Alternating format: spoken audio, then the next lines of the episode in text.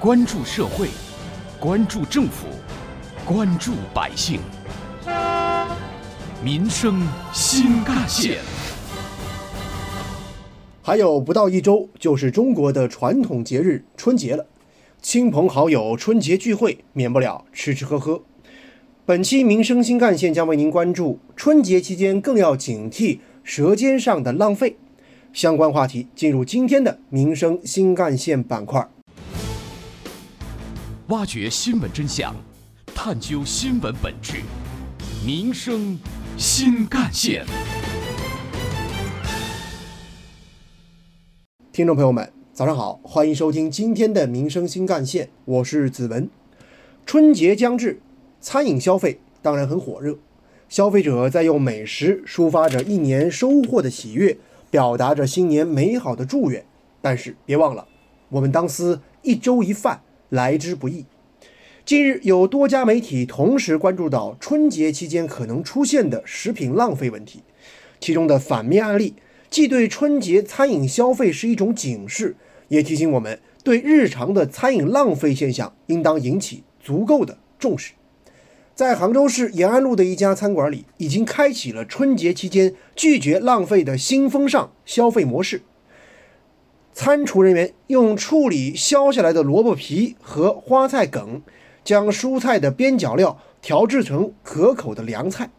这些蔬菜的边角料在以往呢，可能是直接被丢弃的厨余垃圾，但是如今呢，在师傅的巧手之下，可以经过腌制加工，比如呢，就可以做成酸萝卜。酸脆爽口，还可以做成各类花菜、木耳拌成的凉菜，鲜香四溢，受到很多顾客的好评。市民熊先生，像像这种小小小菜呀，他们送的味道也特别好，而且提倡了一种节约。市民熊先生的家里来了客人，他特地呢到餐厅打包几个菜，在工作人员的建议下，他选择理性消费，吃多少买多少。以前我们叫朋友吃饭，为了光个面子。很很多很多的朋友，像我们自己也是这样的，就是点个七八个菜啊，这吃了就浪费很多。反对浪费，厉行节约，是中国人早已有的常识了。但是在不愁吃的时代，有些人会忘记这一传统美德。二零二零年十二月，全国人大常委会专题调研组调研报告显示，不包括居民家庭饮食中的食物浪费，中国城市餐饮。每年的食物浪费大致在三百四十亿到三百六十亿斤，观之令人触目惊心。很多餐馆开始提倡节约光盘等行动。延安路这家餐馆的店长告诉记者，为了减少浪费，他们也推出了一些具体的措施。客人用餐完后呢，我们会提醒客人打包，我们也会给客人呢赠送五十块钱的一个下次来消费的一个消费券。二零二一年四月。我国通过并正式实施了反食品浪费法，十月又实施了粮食节约行动方案，在法律方案、行业倡议等各种力量的共同推动之下，反食品浪费已经形成了良好态势，当然也取得了不错的成效。不过，我们还是要看到，现如今在某些地区，食品浪费的现象还是存在的，比如。有媒体记者在短视频平台上随便输入“蛋糕大战”“食物浪费”等关键词，就立刻可以看到一系列令人有点瞠目结舌的浪费画面。中国社科院的一份调研报告就指出，婚宴酒席浪费率可能超过百分之四十，而商务宴请的浪费率或许也能达到百分之四十。春节是一个团聚喜庆的节日，亲人或者亲友好不容易聚在一块儿。吃吃喝喝当然没问题，但是绕不开的习俗和程序，这里边更要谨防浪费的发生。挖掘新闻真相，探究新闻本质，民生新干线。继续回来，春节临近，很多商超和餐饮店呢都在呼吁市民和顾客传承节约的传统。杜绝节日的食品浪费，反食品浪费是一个宏大的命题。这既涉及到我们的传统美德、法律法规、行业倡议和规范等等，又涉及到粮食生产、粮食储存、粮食加工等全流程环节。要想让更多的人加入到反食品浪费的行列，必须通过更加多元化、有吸引力的活动，让节约的理念入心入脑。在杭州马城路的莲花超市，年货比以往更加注重去包装化。超市主打散装食品。超市工作人员拿猪头肉为例，从以前的礼盒真空包装三十四块钱一斤，降低到现在只需要十八块九一斤的呃裸包装。在超市购置年货的市民徐女士告诉记者，新的包装不仅省钱了，而且确实减免了不必要的浪费。这个去了包装以后呢，这个散货的呢老百姓更是更高兴、更实惠。在餐饮企业，经营者要更加自觉地成为反食品浪费的主体。种种迹象表明，虽然餐饮浪费现象比立法之前有明显好转，但是有些餐馆还是存在最低消费，这实际上就是在变相的助长浪费。这种现象需要进一步规范。在杭州国大城市广场某家自助烧烤店推出了反浪费措施，店长告诉记者，他们呢会在顾客用餐的过程当中向消费者宣传节约粮食的理念和观念。门店的话会进对进行给顾客的一个提醒，呃，勤拿少取，然后按量的一个进行取餐。客如果说浪费过多的话，我们会可能会收取一定的押金。然后同时在我们顾用餐途中，也会有服务人员去进行的一个宣传。无论推广年夜饭还是日常经营，餐饮企业都应当落实主体责任，既要提醒消费者根据人数实际消费能力来点餐。也要对餐饮浪费的行为进行及时的劝阻，对违反规定的行为该扣押金的扣押金，不要为了顾客的面子或者自家的生意纵容浪费。消费者们呢，当然也应当从提升自己的节约意识开始做起。采访中，在这家店吃饭的初中生小王就告诉记者，在学校里边，他们也已经养成了光盘行动的意识和习惯。应该要杜绝这种行为，就是要做到光盘行动。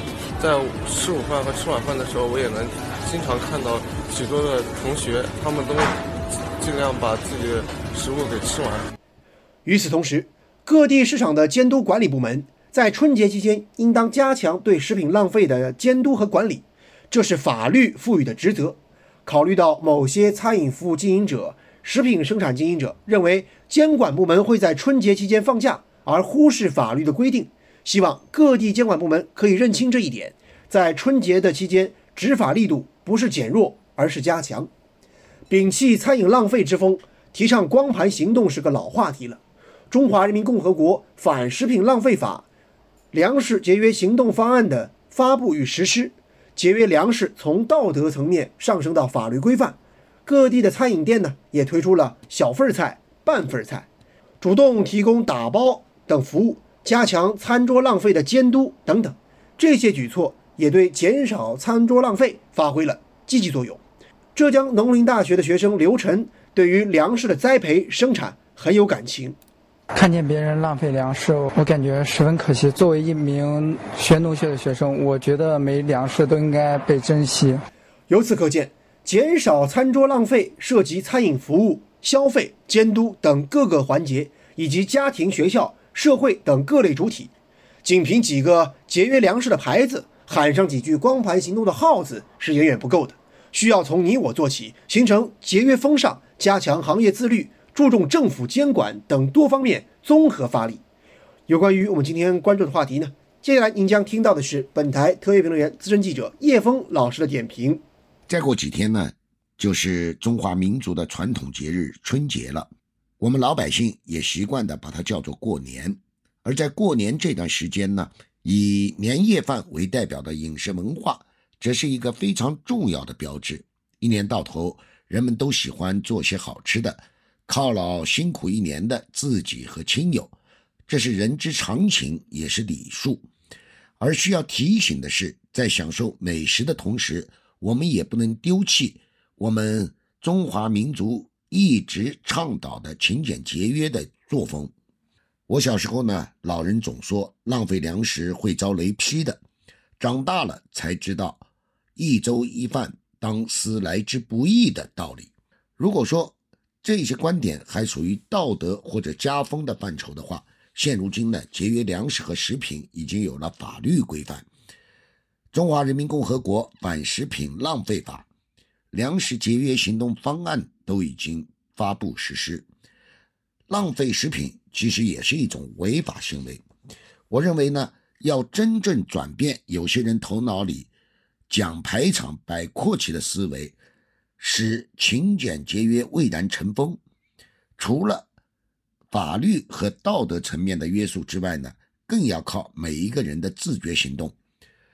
无论是餐饮经营者还是顾客，都应该树立起浪费粮食、浪费食品可耻的意识和观念，并在经营和消费中推广和践行光盘行动、打包行为等等。另外呢，我们也希望大家在春节期间能够规律的作息、有度的饮食，以维护自己健康。所以呢，在这里我们也祝。我们民生九九六的广大听众，过一个健康、快乐、节约、节俭、热闹的春节。正如叶峰老师所说，减少餐桌浪费是个永恒的话题。把节约的氛围营造的浓一些，把监管抓得更严一些，就可以让节俭的清风吹进你我祥和的新年。这样的春节似乎更加有意义。好，感谢您收听今天的民生新干线，我是子文，下期我们再见。